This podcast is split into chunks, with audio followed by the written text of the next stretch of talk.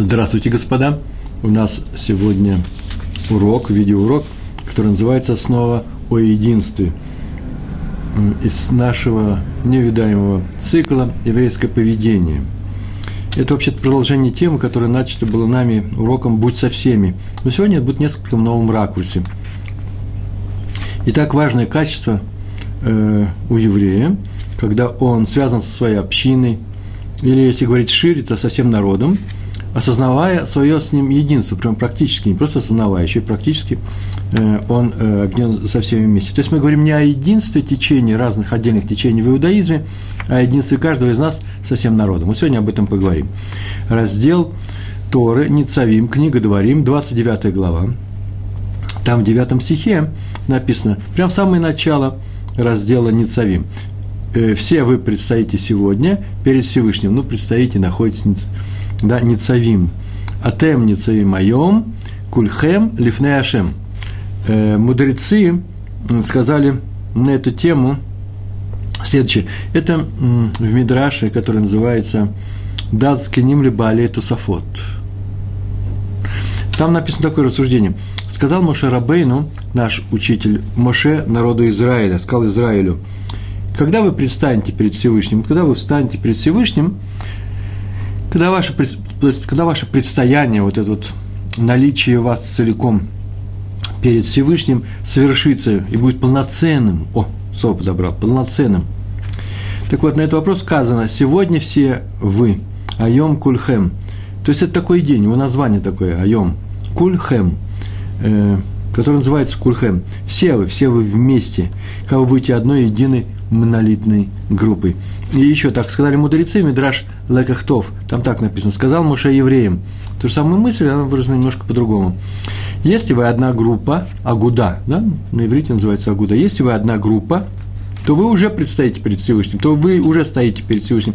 Никогда, говорил Маше в книге «Дворим сегодня», вы стоите перед Всевышним и так далее, а прям в тот момент, когда вы объединяетесь, весь народ. Э, и объяснили мудрецы – День может быть сумрачным, может быть солнечным, так и вы, еврейский народ. Хотя сегодня солнечный день еврейской истории, в будущем Всевышний его наполнит светом. Когда это произойдет, когда вы будете вместе. От себя добавлю, э, когда каждый из нас, по-другому перескажу, то же самое своими словами, когда каждый из нас будет чувствовать свою неразрывную связь со всем народом, а не только с отдельной его общиной. Для этого первое условие такое – главное условие – не отделяться, не выделяться, не оставаться в стороне от всех. Первый рассказ у нас про Рава Авраама Риснера, который был в свое время учился в молодости в Ешеве Поневиш. Он рассказал, что вначале у них было жуткое общежитие. Все было хорошо, но вот общежитие было, да и все здание Ешивы было запущено, старое, они въехали уже в старое здание. Никаких условий, тесно было, грязно, запущено – и приехал богатый человек, который решил помочь э, Еши, Раф Яков Гизундгайм. Он построил общежитие, которое назывался Дом Гизундгайма. Бет Гизундгайм. Он посмотрел, расстроился сказал, что построит новый корпус, общежитие со всеми условиями. Ну, по тому времени. Так он и сделал. Но Ешива росла, в ней появлялись новые ученики. Э, скоро и там в новом корпусе стало тоже не хватать мест – Поэтому стали там э, размещать учеников из таких прославленных семей, э, сыновей раввинов, прочую элитную публику. Э, а к такой, как сознал сам Раф Риснер, я не относился, из простой семьи. И вот однажды ко мне, сказал он, обратился руководитель Ешивы. Ешивы, помнишь? Обратился к нему и сказал, что он узнал в разговоре с, с родителями, что, во-первых, он узнал, что он хорошо и старательно учится, очень хорошо учится – а с другой стороны, я единственный сын своих родителей. Извините. Поэтому он предложил мне перебраться в элитный корпус, ну, в дом Гизундгайма. Мне это не совсем понравилось, что такое он насторожил, и он обратился с советом Хазон Ишу. Но тот моментально ответил, без всяких раздумий, ни в коем случае туда не переходи. Живи, как живет большинство твоих товарищей, старайся ничем от них не выделяться. И рассказал мне такую историю. Это история в истории – Сейчас рассказывает Хазуныш. Когда заболел Раби Мейер Симха, автор книги Орсамеях, то решил, сильно заболел, то решил один из его учеников, раби Эльханан Вассерман, Эльханан Буним Вассерман, решил послать письмо в Ешиву Мир, чтобы тамошние ученики молились за здоровье заболевшего Рава.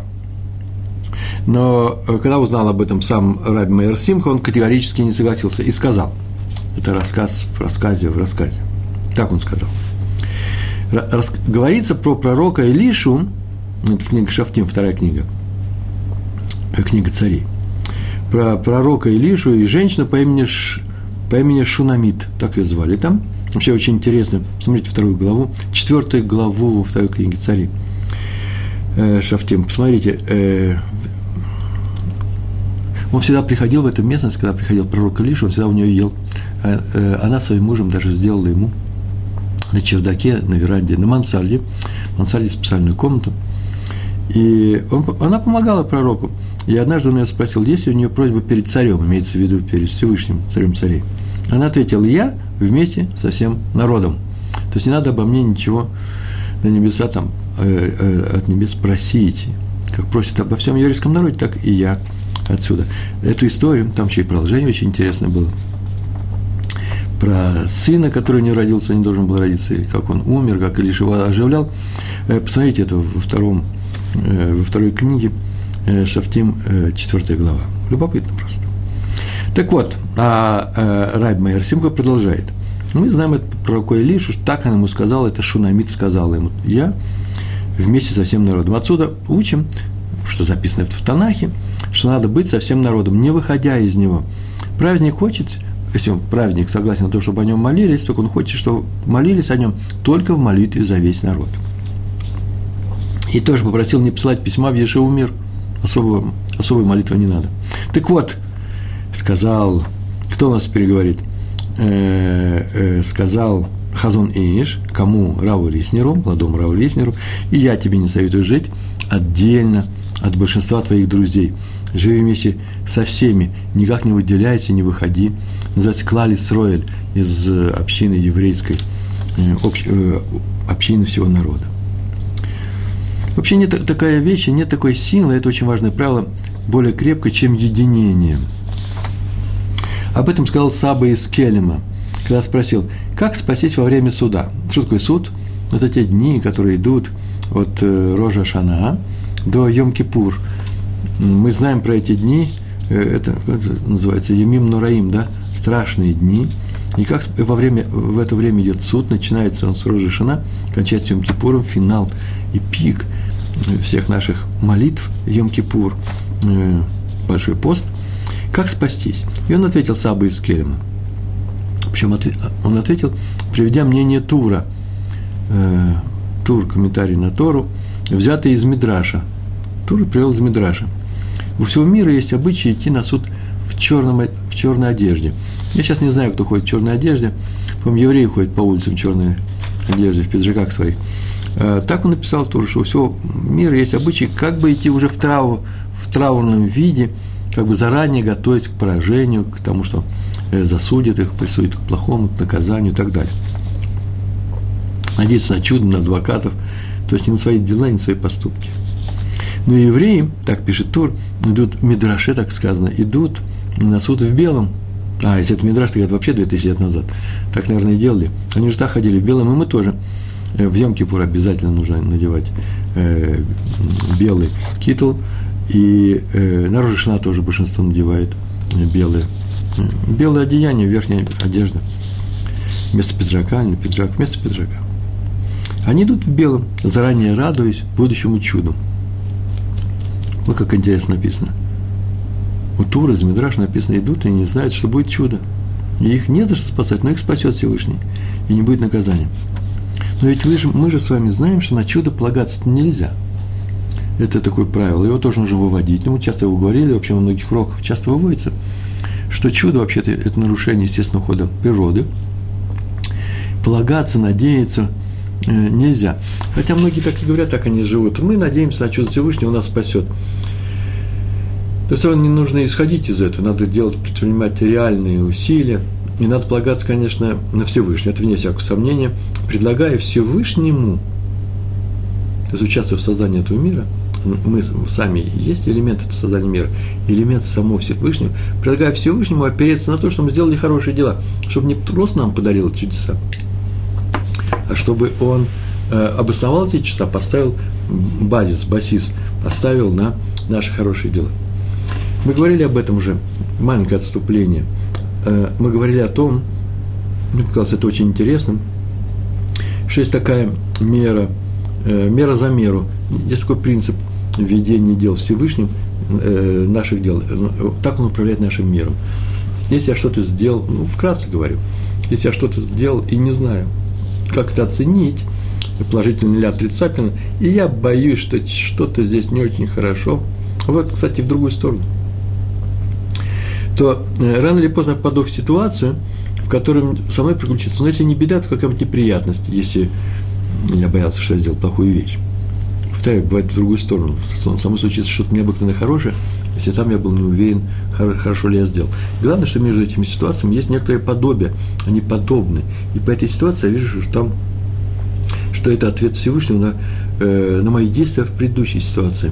Мера за меру. Как я поступил в каком-то спорном случае, не случай это описывается, не совсем хорошо, и я не знаю, что это такое, так Всевышний со мной поступил явно нехорошо, больно. И отсюда я вижу, что там поступил плохо, и поэтому мне нужно исправляться. Так работает механизм передачи мне информации о том, что я поступил не совсем хорошо. Я не знаком с другими механизмами. Вы слышали такую схему? Так вот, это не что иное, э, как моя вера во Всевышнего, что мне поможет, как мне поможет, дав ситуацию, в которой я и, четко прочту э, его помощь, а именно он мне говорит, ты там ошибся, исправляйся. Да, тебе не нужно будет на суде засуживать, это тебе будет тебе спасение. Это и будет чудо спасения. Так что в жизни реально мы на чудо не полагаемся. Хотя говорим, произойдет чудо спасения. Чудо какое спасение? Он мне даст такую ситуацию, где явно скажет, что мне нужно в себе исправить. Есть еще несколько ответов. Нам достаточно сегодня такой. Так вот, на чудо полагаться нельзя. Почему же мы идем на суд? Суд с большой буквы, в белом одеянии, заранее, как сказано Медрашей повторяет тур, а за ним Саба из Келема в белое одеяние. В чем, тут, в чем дело? Ответ – да. Один человек не полагается на чудо, но вся община – полагается. Совершенно это хидуш, это называется новость, бомба. И это только в то время, вся община полагается на чудо, только в то время, когда каждый член общины что-то делает для всех, то есть он участвует в, общине, в общей жизни, со всеми молится, участвует в общих праздниках. На празднике я скажу еще сегодня в конце э, моего урока, э, э, я не забуду если будет время, с Божьей помощью. Э, если учится на общих уроках Торы, посещает Тору. Между прочим, отсюда следует, что лучше учиться в синагоге. Свой урок ты один учишь, лучше в синагоге сидеть и учиться, чем дома. Помогает бедным, открывает гмахи. Гмахи мы знаем, что такое, да? Это такая касса помощи, э, без, э, беспроцентные суды дает, или вещи э, даются. У нас есть целый урок на тему гмахов и так далее. И вот тогда происходит чудо спасения для всего народа, и только тогда происходит, когда все участвуют в такой общинной жизни. Между прочим, вполне вообще своей общинной жизни, э, но помогает, в принципе, всем евреям. Это и есть помощь еврейскому народу. На это Клеякар, Клеякар, э, известный комментатор, написал про стих в, в книге Вайкра, 16 глава, 33 стих – о, интересный текст.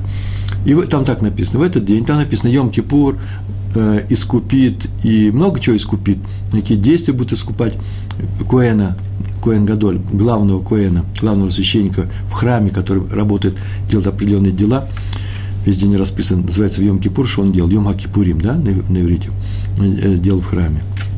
Так вот, и в конце написано, и в этот день Коэн искупит весь народ общину – весь народ общин там написано искупит. Глагол там в конце стоит. А народ общин так написано Ам Акагаль.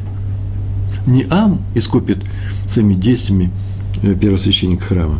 И не общину, а народ общину. Ам Акагаль. Что это означает? Надо или народ искупит народ. Этого достаточно, там так часто написано, приносит жертву для народа и так далее.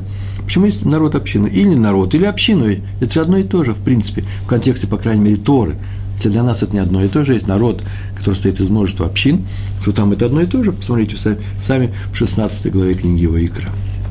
Ответ очень простой. Дело в том, что этот день сам по себе, Йом-Кипур, Йом-Кипурим, не искупает грехи человека по отношению к другим людям.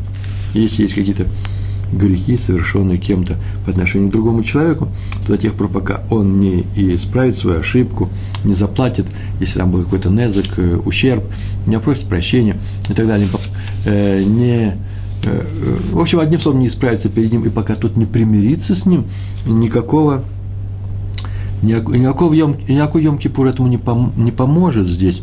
Нужно, а Йом Кипур помогает искупать только грехи между человеком и Всевышним.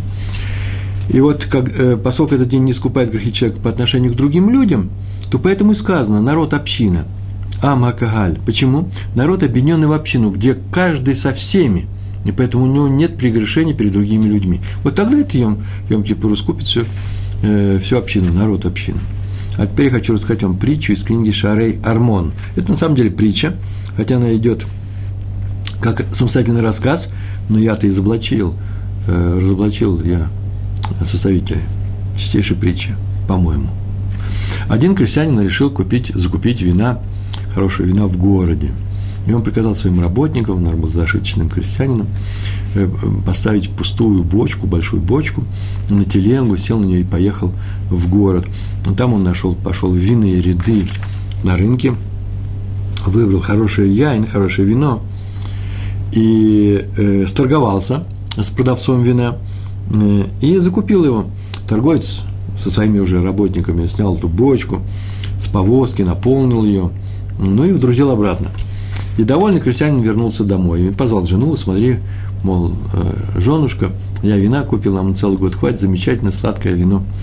Подходит, открывает крышку в бочке, там пусто, там вообще ничего нет. Он расстроился. Мало того, что расстроился, он вообще просто разгневался на этих обманщиков, которые подрузили ему бочку и еще при этом кряхтели, как будто она тяжелая. На самом деле она была пустая. И он поехал в город, стал ругать торговца за то, что те обманули его. А тот осмотрел бочку и обнаружил, что вообще все внизу, в этой бочке, все планки, доски, планочки, да, в самом низу прогнили и отошли одна от другой. В эти щели все вино и вытекло по дороге не мшаль, теперь нужна мораль. Мораль такая, мы просим у Всевышнего, чтобы он дал нам, сделал нам добро, дал нам браху. Это главное содержание большинства наших просьб к Всевышнему. Но чтобы он дал нам добро и дал нам браху, благословил нас, надо дать ему сосуд, куда он положит для нас добро и браху. Об этом и сказали мудрецы. Всевышний не нашел лучше сосуда, чем шалом, мир – только мир между нами, когда люди находятся в мирных отношениях друг с другом, может, может удержать ту браху, которую дает нам Всевышний. Дать браху нам даст, но она пройдет э, как сквозь сито, как вино из пустой бочки пройдет через эту бочку, и мы ничего не получим. Потому что все мы один сосуд. Так сказано в этой притче из книги Шарей Армон. И каждый из нас только дощечка, которая плотно-плотно подогнана, хорошо подогнана, мирно подогнана – удачно подогнаны к остальным дощечкам. Если кто-то про, э, сгнил, э, немножко просто отстал, от, э, стал сам по себе, отстал от другой дощечки, то это в дыру уплывает браха, предназначенная всему народу. Вы слышите, в одном месте э, теряет весь народ. Мы говорили о силе объединения. Калейкар пишет, что для этого именно и нам дан седьмой год, э, седьмой год швиты – Швита, если вы знаете, да, это год, когда запрещены все работы в поле, виноградники, и не только все работы, а вообще все работы сельскохозяйственной продукции, которая в этот год вырастает. И написано, Клейкар пишет, что в этот год, год все равны, и бедные, и богатые, ибо ни у кого нет никакого преимущества во владении урожаем. Никто не скажет, что у меня мои большие поля много уродили, а у тебя маленькое поле мало уродил. Ни у кого ничего никто не уродил. Человек только может пойти и есть прям непосредственно на поле. И в этот год так написано, так написано в, в Торе, будет отдых у страны, у вас в еде. Будет отдых в стране у вас в еде. У тебя, твоего работника, твоей работницы, твоего наемника, твоего жителя. Все перечислены жители, которые живут с тобой в стране. Это будет настоящим равенством, так перечислено здесь. В отличие от чего? От такого состояния, которое называется состояние Мисор, про которое написано этот говорит все мое, а этот говорит все мое. Помните, есть такая мешна, да? Мы изучаем про талит. Один, э, э, двое держатся за талит. Э, все дети ее знают, кто изучает в хедерах, и все начинающие знают. Двое держатся за талит. Талит – это та, э, та одежда, которую мы надеваем на шахрис, на утреннюю молитву, с кисточками, да, белых. И э, двое держатся за талит. Один держится, и второй держит, и говорит, я у первого нашел, он ничейный был, все это мое. А второй говорит, все это мое. И так они пришли, или перед свидетелями так сказали, и пришли держать в суд. Что теперь делаем? Делаем очень просто. Продаем этот талит и деньги пополам. Потому что нет доказательств, кто его схватил первый. А если один говорит, например, весь мой талит, а второй говорит, половину уж точно моя. Почему? Потому что мы схватили вместе. То что? Половину отдаем ему, стоимость денег. А делим пополам теперь то, что осталось. Такой разговор. Заодно про э, логику Мишны. Э, пример – один говорит все мое, а второй говорит все мое, это пример э, обычной вещи, которая называется имущественные ссоры, распри в еврейском народе. Так вот, если э, так, у нас вот здесь мы, здесь мы здесь учимся. Э, в отличие ссоры, когда говорят это мое, это мое, а нам нужно равенство, когда, когда все одинаково, ни у кого никакого преимущества нет, и никто не снял никакого урожая. Раби Шмуэль и слонем добавляет. А ведь там дальше же было очень интересно. Там в стихе было написано о том... Нет, это в другом стихе, сейчас я сейчас расскажу. Многое на память. Раби Шмуэль из Слоним, Слонимский, Адмор добавляет, написано в молитвенниках, в наших э, текстах, которым, которым мы молимся во время праздников, про работу главного э, Сидур Мулаха, про работу главного Коэна в Йом-Кипур. Мы сейчас приближаемся к Йом-Кипуру. Э, сейчас у нас на улице 2011 год. Э, а самое интересное, что сейчас Илуль, середина Илуля, и через некоторое время, меньше чем через две недели Новый год, а потом будет Йом-Кипур, и там будем произносить на Йом-Кипур. Следующее, э, когда будем описывать работу главного Куэна, первосвященника в храме, там есть такая фраза «Радуйся, радуйся, радуйся, веселись, когда будешь смешивать кровь твоей жертвы с кровью жертвы за весь народ». Вопрос, почему радуйся? Вообще самое интересное, что это Йом-Кипур. Какая тут радость? Ну, смешал он кровь. Там есть такое действие, он сделал жертву и смешал э, две крови. А почему радоваться? Так вот, дело в том, так отвечает Раби Шмуэль Слоним, что семь дней до Йом-Кипура главный Куэн проводил в одиночестве во время храма – он готовился к своей миссии, к своей работе в храме, ни с кем не общался, учился. Э, они там были приближены, повторяли все законы, все действия, вся ритуальная часть была, чтобы не было никакой ошибки, была, проводилась, проводилась в это, в это время. И он очень переживал, должен был переживать, что он находится как бы вне стана, вне народа. Он сидит один, он бодет, от, э, отделен. А потом приносил жертву в Йом Кипура за себя отдельно, за народ отдельно, две жертвы были совершенно отдельно. И только потом смешивал две эти крови, этой жертвы и этой, и это было его возвращение в еврейскую общину. И он радовался, назывался в общину клали роль. Теперь он вместе со всеми. Так сказал Раби Шмуэль Слоним. Возвращается, э, радуется человек, нужен, должен радоваться, когда он возвращается к евреям. И и должен чувствовать опять такую личную катастрофу, когда он от нее отделяется. История про раби Хайма Шмулевица, руководителя Ешивы «Мир». Перед Второй мировой войной это известно, э, что произошло с, э, с, с этой Ешивы. Главное, что он всех предупреждал о приближающейся катастрофе и призывал каждого, когда они отправлялись в поездку по Литве, по Украине, через Россию, Советскую Россию, потом Япония, потом Китай. Это очень долго, длинная была поездка. Он всех призывал не отрываться от, э, от, от всех остальных, не ехать индивидуально. И все ехали вместе. Он так говорил, группа евреев еще не весь народ, но она входит в народ, когда переживает то же самое, что весь народ. Такая фраза была. Это называется «Каиш и хат, балев и хат», как один человек с одним сердцем. Вот что такое наш народ. Весь народ, как один человек с одним сердцем.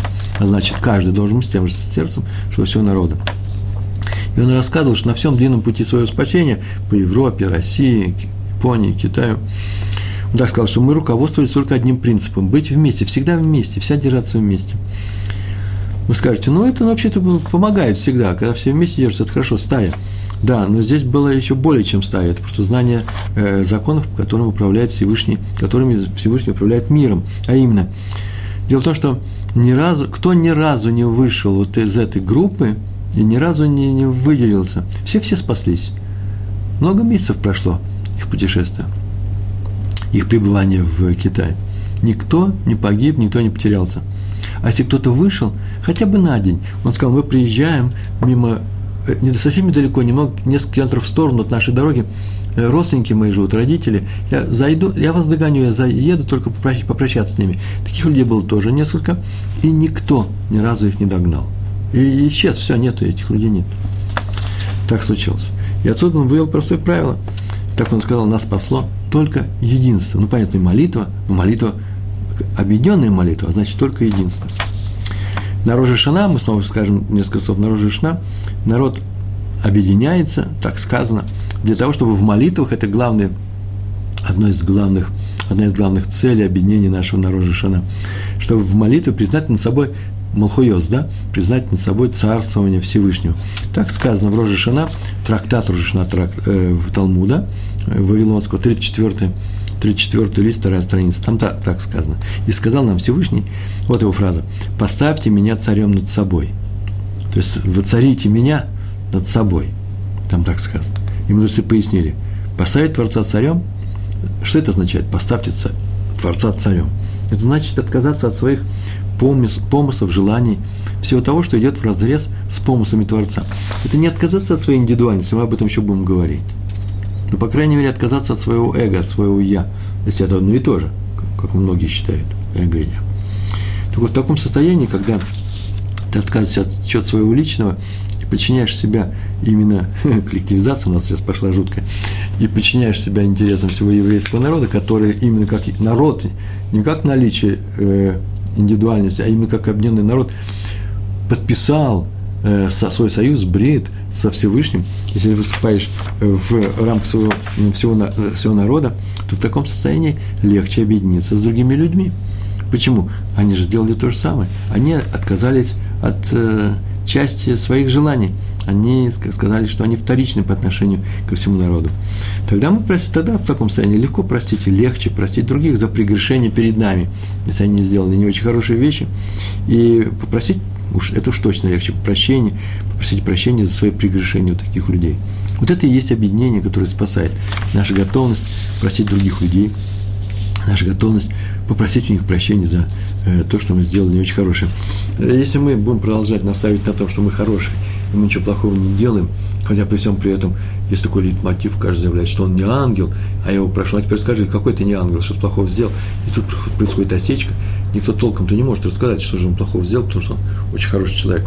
Если он считает, что он хоть и не ангел, но ничего плохого не сделал, а вот остальными, остальными найдено очень много всяких прегрешений, то никакой объединения ничего не получится.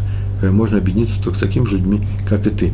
А именно, если все эгоисты, так и останется народ эгоистов. Уверен, так его и не останется, не будет. И, наверное, мы существуем только за счет того, что среди нас есть настоящие, не то что альтруисты, а те люди, которые готовы узнать другого, принять его, понять, простить. Мы говорили об этом в самой первой лекции, и все время про Пурим, чаще скажу об этом. И э, это уж точно мотив всех, главная мелодия всех наших э, уроков, э, не больше, не меньше. Умейте простить другого человека, и готовность помочь ему, э, поддержать его и отвечать ответственность за нас. И еще важный момент, как мне кажется, такое объединение начинается тогда, когда мы понимаем свою задачу как нашу задачу.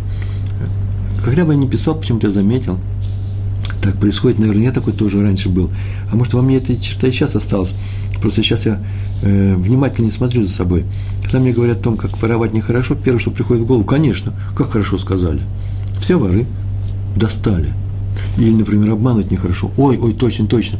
Ну скажите моему мужу, обманщику, что обмануть нельзя. Или надо уважать других людей. Ой, какое уважение, сейчас такое неуважение. Я вчера на сайте написал текст о том, себя нужно вести в автобусах. В автобусах, посмотрите, называется «Занять место для друга». э, на сайте в ЖЖ, никому не говорите, а там тоже пишу кое-что. Э, и такие же статьи я пишу часто и на э, сайте, в блоге на Толдот. И всегда приходит, обязательно кто-нибудь напишет, нечаянно забыл, чему я учу. Я обязательно напишу, да-да-да, какой безобразие творится в наших автобусах. Мол, я-то хороший, а все остальные, конечно, ведут себя безобразно. Никого это не интересует, никому это не нужно. Не надо замечать с другими. Все, что мы делаем, это смотрим только за, за, э, за собой. Я знаю, что мне нельзя не уступать место людям, которые нуждаются в нем. Это алиф. Бейс – это один. Два э, – я знаю, что я не могу требовать у других людей э, места. Э, я уже приближаюсь к тому возрасту, когда я белый, старый, эти белые, старый человек, я вообще могу еще и сыграть. Я не чувствую себя старым, я очень удивляюсь, когда мне уступает место. Но если я устал, на самом деле, почему не войти и сказать, ну что вы тут расселись, молодые люди, ну как же вам, ну как же вам не стыдно?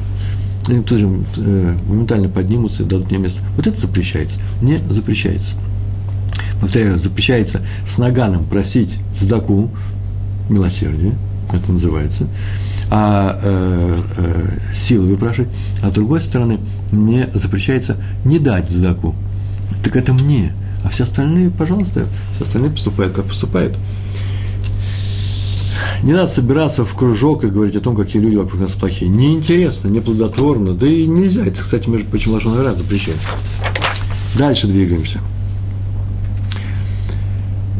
Э, Рафхайм Шмулевец написал «Сихот Мусар» за 1971 год. Он так написал. У меня сегодня такие тексты интересные. Он так написал «Сихот Мусар». Святой Ашла привел слова Ризаля. Это это очень важная вещь. Мы недавно говорили о том, что тот, кто не называет автора какого-то текста, тот поступает нехорошо.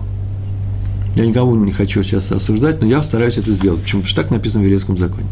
Вот Шмулей, Раф Шмулевец написал про святого Гашла, а то написал про Ризаля. Так мы это взяли. Между прочим, в э, Талмуде так, так, так написано. Сказал такое-то, сказал такое-то, сказал такое-то. Это уже идет прямая речь такого-то.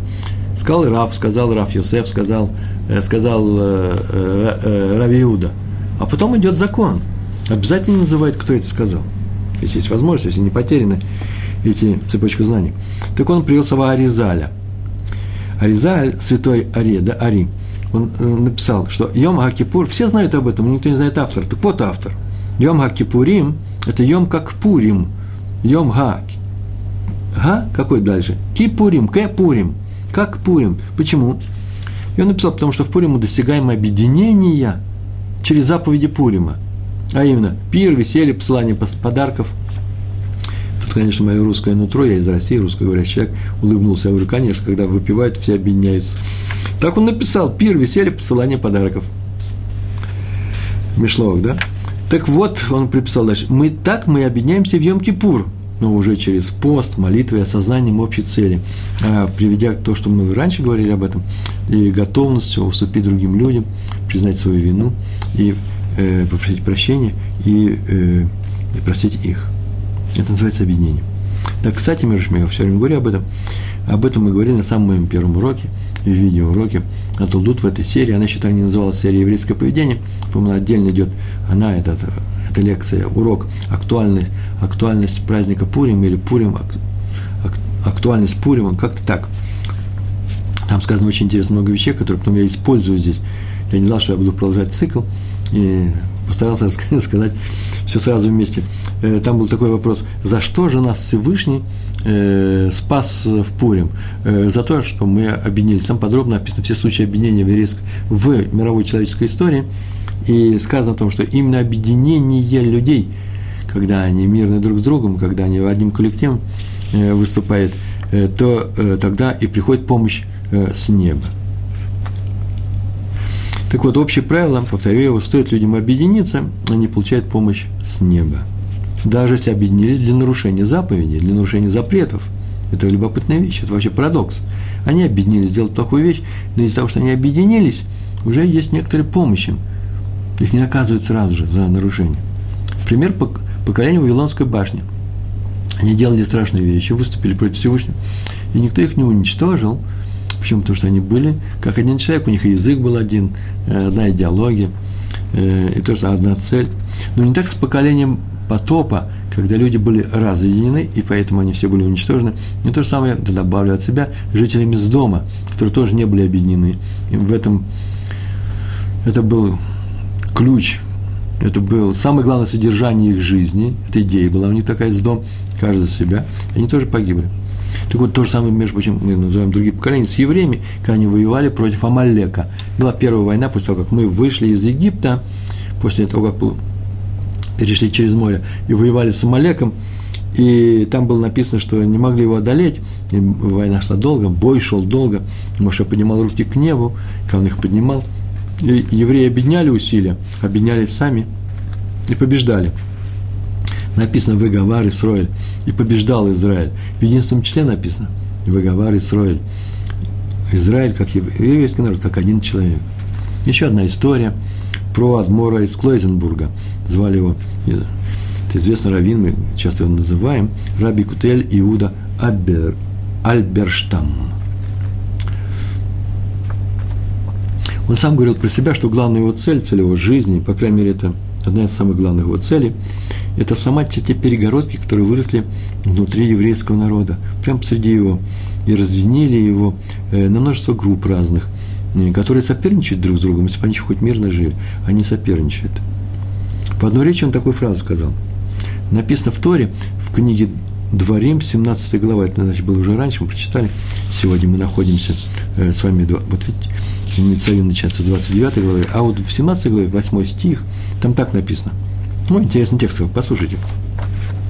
Там так написано.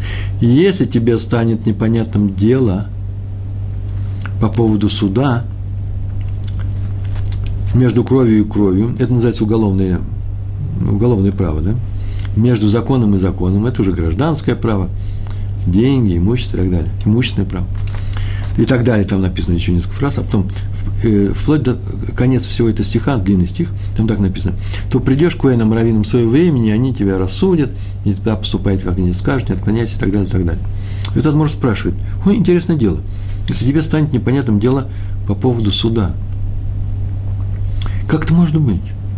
Чтобы в каком-то поколении обычные судьи и раввины не смогли судить по закону Торы, нужно было идти к, к руководителям всего поколения. Что случилось? Почему? И отвечает там в продолжении, как я сказал, помните, я сказал только, и так далее, и так далее, вплоть до э, фразы придешь э, к Куэну, который, к священнику, который будет у тебя в свое время, к мудрецам, к раввинам, и он тебя рассудит. Так вот там э, на этом пространстве есть еще одна фраза. Там так написано. Между кровью и кровью, между законом и законом, по поводу ссор в твоих воротах. Посмотрите, ворота, ну, в общинах, в городах, в местечках. О, если здесь станет непонятно какое-то дело по поводу ссор, так это нужно прочесть всем по-другому. Потому что в этом вся причина. Если есть ссоры и нет единства, то понимание закон, законов уходит от нашего народа. Вот о чем сказал Адмор из Клойзенбурга. Это старое правило, и мы его видим прямо в этом стихе. И наоборот, если общины поддерживают себе духовную жизнь, и работа Ишив не прекращается ни на секунду, то нет и ссор в твоих воротах. Интересно прочтение, это драж, конечно же, это не пшат, это не, не, не прямая трактовка э, стиха, а, так сказать, вывод при помощи логики и умозаключений, сворот называется, э, но э, это любопытно, это отражает нашу жизнь. Да? Именно объединение заключается именно в том, что нету ссор. Можно объединиться и воевать, и ссориться. Это не объединение никакое. Шли и скандалили одной команды. Это нехорошо. Это не объединение. Это просто попутчики. Повторяем, объединение спасает общину и весь еврейский народ. Хм, интересно. Весь народ, любой народ, не только еврейский. Объединение спасает любой народ, даже если они задумали и идут на плохое дело. Это очень важно. Почему? Потому что именно объединение, шалом между людьми нравится Всевышнему. Мидраш так говорит. Это Танхум, тан, Танхума на, на раздел, раздел на Шуфтим, 8 э, глава когда евреи, страшные слова на самом деле, я бы такого даже нигде не привел бы, если бы это не был Мидраш Танхума, когда евреи вместе даже для идолопоклонства, они объединяются для идолопоклонства, их не касается наказания э, с неба. Не будет над них э, гзерот и. Всевышний не трогает их, пока они вместе. И в другом месте так сказано, почти то же самое сказано. Страшные слова сказаны. И Мидраш раба берешит, чтобы мы не думали, что там какая-то описка, нужно как-то что-то по-другому читать. Нет. Э, в 38 глава на 6, 6, 6, 6 параграф. Так, так, так, там так написано, Мидраш Рамана Берешит. Велик мир. Велик мир в смысле шалом. Сила его действует очень-очень мощно. Ибо даже когда евреи поклоняются идолам, но среди них царит мир, Всевышний как бы говорит, я не могу ничего сделать вам, поскольку у вас мир. Я не могу вас наказать, ничего не могу сделать. Это нам э, написано в Мидрашах. Вот об этом написал, вот этот мне текст очень понравился, поэтому я записал Адмор из э, Ожеров или Озеров, или Зазерова, Раф Моше Хель Эпштейн, в книге Бер Моше. Есть такая у него книга, известная книга. И он написал о том, что в Торе приведен один удивительный стих про человека, про человека грешника – человека, злодея, в принципе. Вы знаете, это написано прямо в нашем недельном разделе, в книге Дворим, 29 глава. Прям наша, наша глава. Там так написано про этого человека, который написано, что он сознательно хочет отказаться от соблюдения Торы. Так он сказал, если кто-то скажет и тот, и тот, сейчас мы прочитаем весь, прочитаем весь этот стих. Вот так написано. Когда он услышит этот договор, письменную запись э, договора Брита Тору, то благословит самого себя в своем сердце, то есть даст себе разрешение, сам себе позволит, и скажет, будь мне мир, то есть покой мне и удача обеспечены. Почему? Когда? Когда пойду по желанию своего сердца, буду делать, что хочу, и не захочет, так он написано, так я буду делать. А потом, через несколько слов написано, продолжение этого стиха и дальше, и, зах, и не захочет Всевышний его простить. Мог бы и не захочет – и отделит его от народа Израиля, так он его накажет. Хм, странное дело очень. Разве что этот, мы, здесь что написано, про глупца, что ли? Он что, не знает, что Всевышний его не оставит и накажет? Он этого не понимает? Если он не знает, просто не знает о том, что есть Всевышний, он не знает, что на самом деле мы получили Тор на Синай, вообще написано это просто в те времена, когда это известно было всем, все получали, видели чудеса.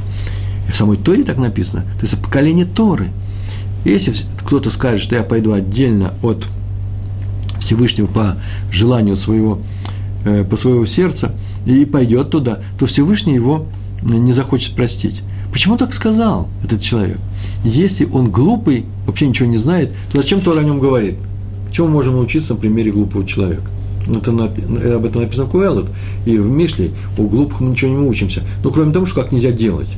В Тора, что привела нам целый стих, да еще больше стиха, если он скажет, что, что что-то произойдет. Нет, тут совсем совершенно интересный, э, интересное объяснение. Разве этот грешник глупец, чтобы так говорить? Разве он не знает, что Всевышний его накажет? На что он надеется? А вот на что он надеется. Известно, что когда между людьми царит мир и добрые отношения, то Всевышний их не наказывает даже за плохие дела. Вот этот человек и решил, о, какое интересное правило – так я и буду себя вести. Ныне он будет приветлив, или уже был приветлив, а теперь просто хочет так продолжать. Приветлив и доброжелателен со всеми. Душа общества. Он всех любит, все его любят, он делает свои черные дела, он поступает не по Торе.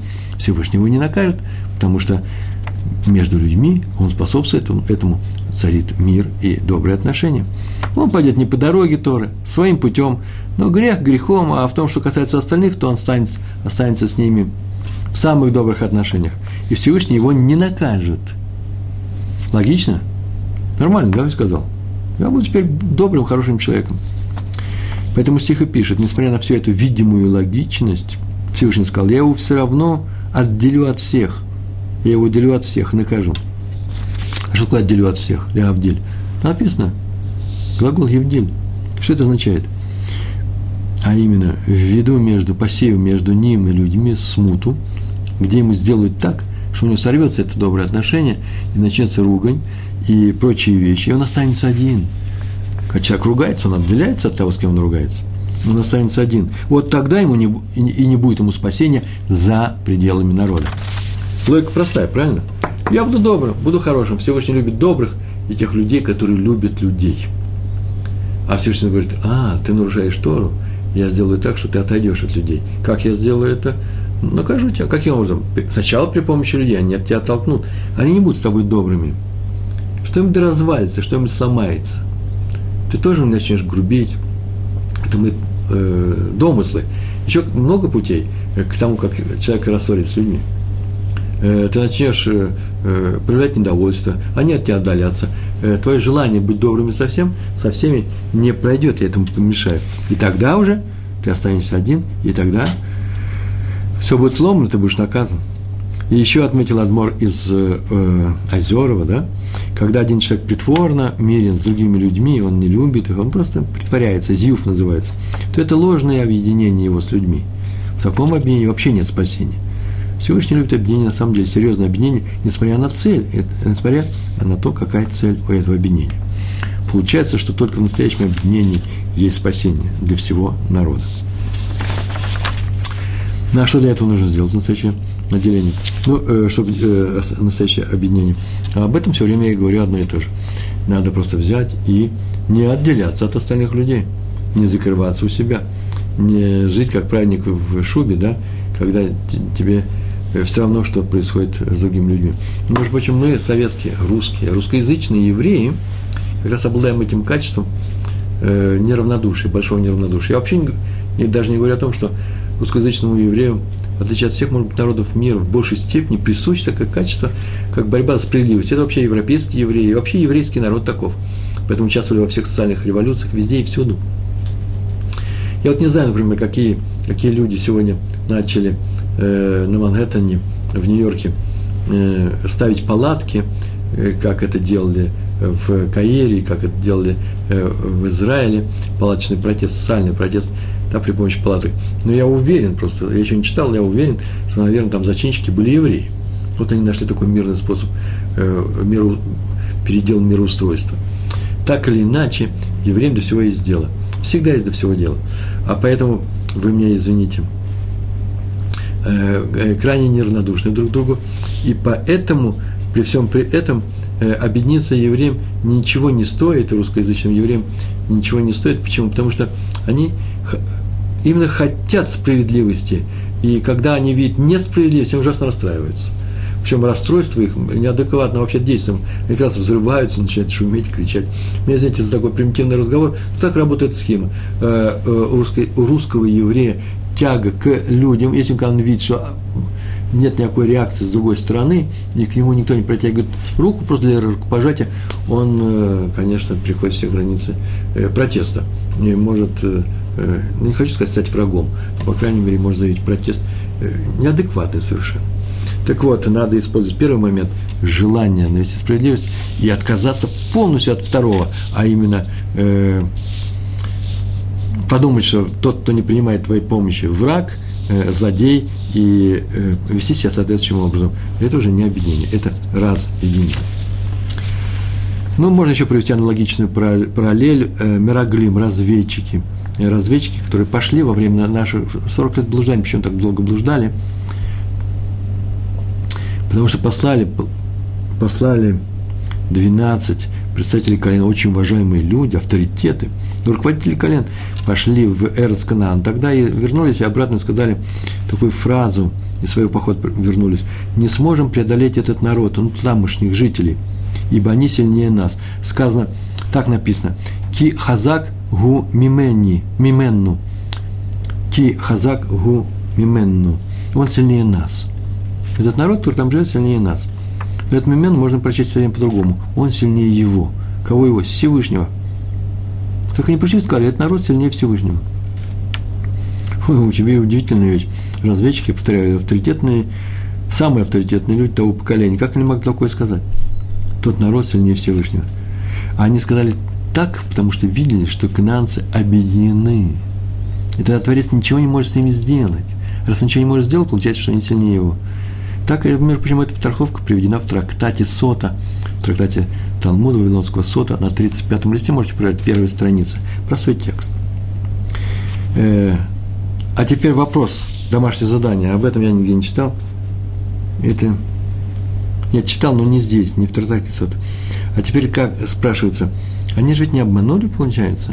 Они пришли и сказали, мы не можем одолеть этот народ, почему Всевышний их не, нак, не накажет нами, Почему? Потому что они объединены. В чем их ошибка? Только в том, что они скажут, что мы не, не возьмем эту, эту, эту, эту, страну. Мы не одолеем этот народ. Одолеем. Просто нужно объединиться еще сильнее. Теперь у нас тоже будет объединение, только для благой, для благой цели. И наше объединение преодолеет их объединение. Да, война объединений. Хороший роман. Э, Томас Манн. Война объединений. Э, еврейский народ побеждает канадский народ. Почему? Потому что они э, идолопоклонники, а мы идем выполнять Слово Всевышнего, который сказал нам, вот ваша страна, завоевывайте ее. По книге, следующий текст по книге Туфхая Бил. Это известная, это известная книга.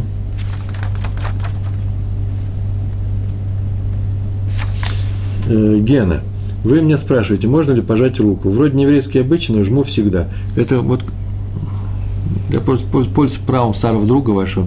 Скажите, это прям наш урок? Пожать руку? Ну, жмите руку, ну, не женщинам. Вам, вам отвечают. Касайтесь со мной, я вам с удовольствием пожму руки. Руку. Договорились? И я вам сейчас ее тоже пожимаю. Э, вообще, может, хороший вопрос. Объединение – это что такое объединение? Рукопожатие? А, так рисовали гербы разные, фестивали, да, там 16 цветных рук там объединялись, черный, белый и коричневый с желтым. Э, так что правильно, вопрос хороший. Гена, со своей забираю. Жмите дальше. Жмите, Шура, жмите. По книге Тувхая Биу. Я Биу, я Биу, да. Один старик, спасшийся из немецкого лагеря небольшого, из плена, он там был в лагере, рассказывал, что в лагере, там провел несколько месяцев, это где-то на территории э, Северной Украины, э, немцы там завели такой обычай. У них, наверное, не хватало э, охраны, собственно, и они назначали на посты внутренних сторожей – они назначали самих заключенных. Там были евреи, там были цыгане, там много кто были, там русские были, партизаны, много разных бараков. И, сторожей выбирали сами заключенные, своих. Но если что-то пропало, если была видена кража, то наказывался сторож. Ну, понятно, как наказывался. Немецкий лагерь.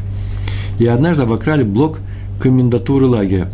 А на охране стали евреи и приказали евреям самим выдать э, нарушителей.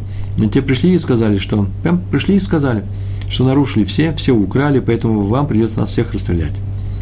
Немцы очень удивились, потому что в других случаях так не поступали, выдавали, чтобы остаться живыми. Да они не собирались убивать всех, во-первых, кто был в это время. Не было приказа, наверное, и никого не наказали. Этот старик, который спасся из лагеря, рассказывал это рассказал, что нас спасло объединение. Ну, нормальным образом спасло. Хотя, конечно, на самом деле были случаи, когда, извините, так, Гент, вы мне жали руку на шивот 2009 года. Миленький мой, ну, мы рассказ будем рассказывать. Нам осталось 8 минут. Спасибо. Сейчас моя рука горит от вашего рукопожатия, Гена. Э, продолжаем. Э, э, так или иначе, он сказал, что нас спасло объединение, а именно что наша готовность пострадать все вместе за тех людей, которые в это время не уберегли какой-то там на охране, плохо выполнили свои функции. Ра Бинатан Мэр 8 минут. Раби Натан Мейер Воктфоингель задал вопрос. Вопрос такой задал. Сказали мудрецы в Мидраше, Мидраш, что евреи,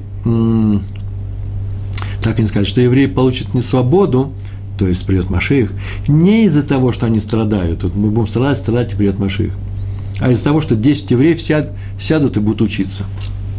Так Мидраш написал. Странная вещь. Сегодня у нас вообще учатся десятки тысяч людей. А чем Маших не приходит? Вот ответ. 10 – это всего 10 на весь народ. Это достаточно, если они будут сидеть и учиться вместе. В то время как сегодня все сидят по своим группам, отдельно от других. И это не объединяет, а разъединяет иногда. То есть нужно учиться нужно. Может быть, поэтому мы продолжаем существовать. Но Машиха нет, почему? Потому что сидят отдельно. И это отодвигает от нас э, освобождение, геулу, э, но, по крайней мере, спасает от смерти. Следующая вещь, и я уже приближаюсь к своему финалу своего рассказа Раф Ихискель Левинштейн, духовный руководитель Ешивы Поневиж.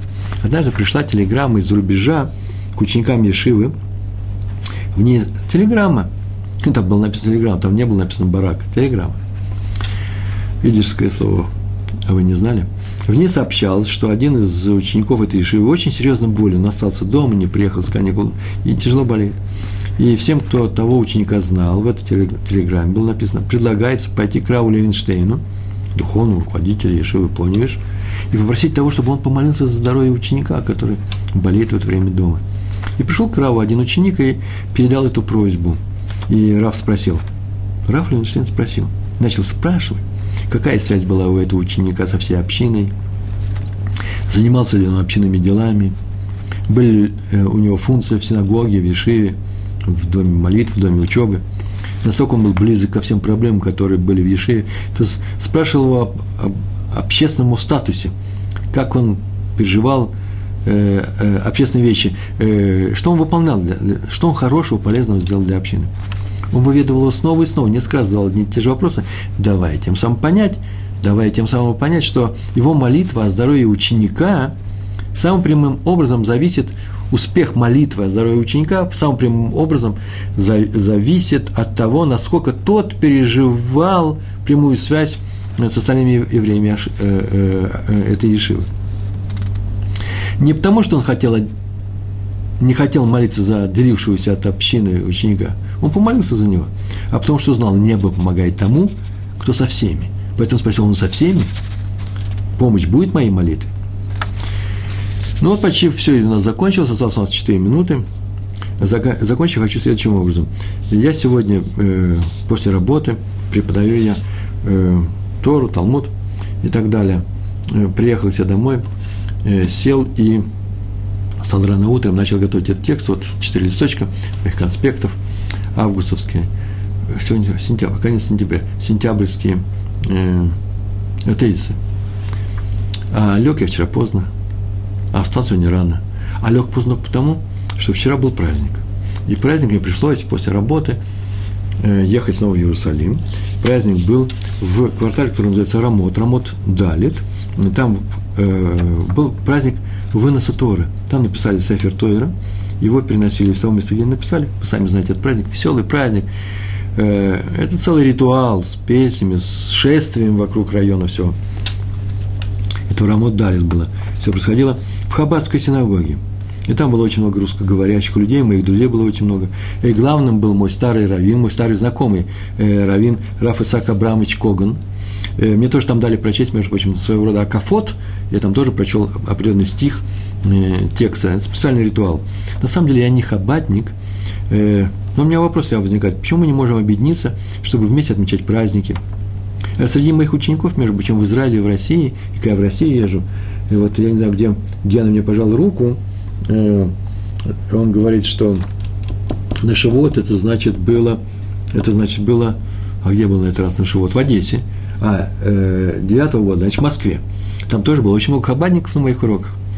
А раз так, и в России, и по всему миру, э, например, в Берлинской хаббатской синагоге, да и в Нюрнбергской, Нюрнберг тоже есть Ишива хаббатская, в синагоге сказал Ешиве, то учатся вообще, по-моему, некоторые люди, не все, некоторые люди учатся по моему переводу Талмуда. Они просили, я отправил, потом я узнал, что это Хаббат. Это мои друзья вообще, это мои братья. Как евреи из Марокко, Чикаго, Торонто. Там полно моих, вообще в Торонто, полно моих учеников, э, горских евреев, я там тоже ездил, туда ездил. Так вот, объединиться, это не значит принять обычай. Один обычай на всех. Объединиться – это значит уважительно относиться к обычаям и правилам чужой общины, не твоей. Ведь молимся мы все вместе. Разные молитвенники, но молитва одна и та же. Постимся в Йом-Кипур мы все вместе. И э, говорим за весь еврейский народ, не говорим за нашу общину, которая вот на улице такой-то, дом такой-то. Мы этого не говорим, мы говорим за весь еврейский народ. И Маших придет для всех нас. Ведь мы же все из одного колена. Их было 12, а мы из одного колена. И литовцы, и хасиды, и марокканские евреи. Все мы из колена Иуды. Было 12 колен, да? Между, между прочим, они настолько были разные, что стояли, каждый стоял под своим флагом, каждый в своем месте. Браки между ними не практиковались. Уж на, ну, куда больше-то разъединиться. И все равно они получили своего Машиха. Кого? Муше Рабейну, нашего учителя Муше.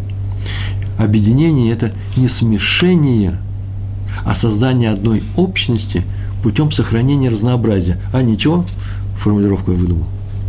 Так мы стояли вокруг горы Синай – и когда получали Тору. Все вместе, и каждый не теряя своего лица.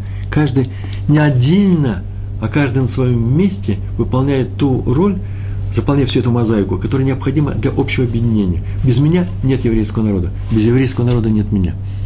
Э, Я вас благодарю за этот урок. Вам большое спасибо за то, что вы еще ходите на мои уроки. Мы продолжаем нашу, э, наш, наш сериал «Еврейское поведение». Я надеюсь, он вам помогает. Мне он очень помогает, вы мне тоже очень помогаете. Большое спасибо, удачи. Шалом, шалом.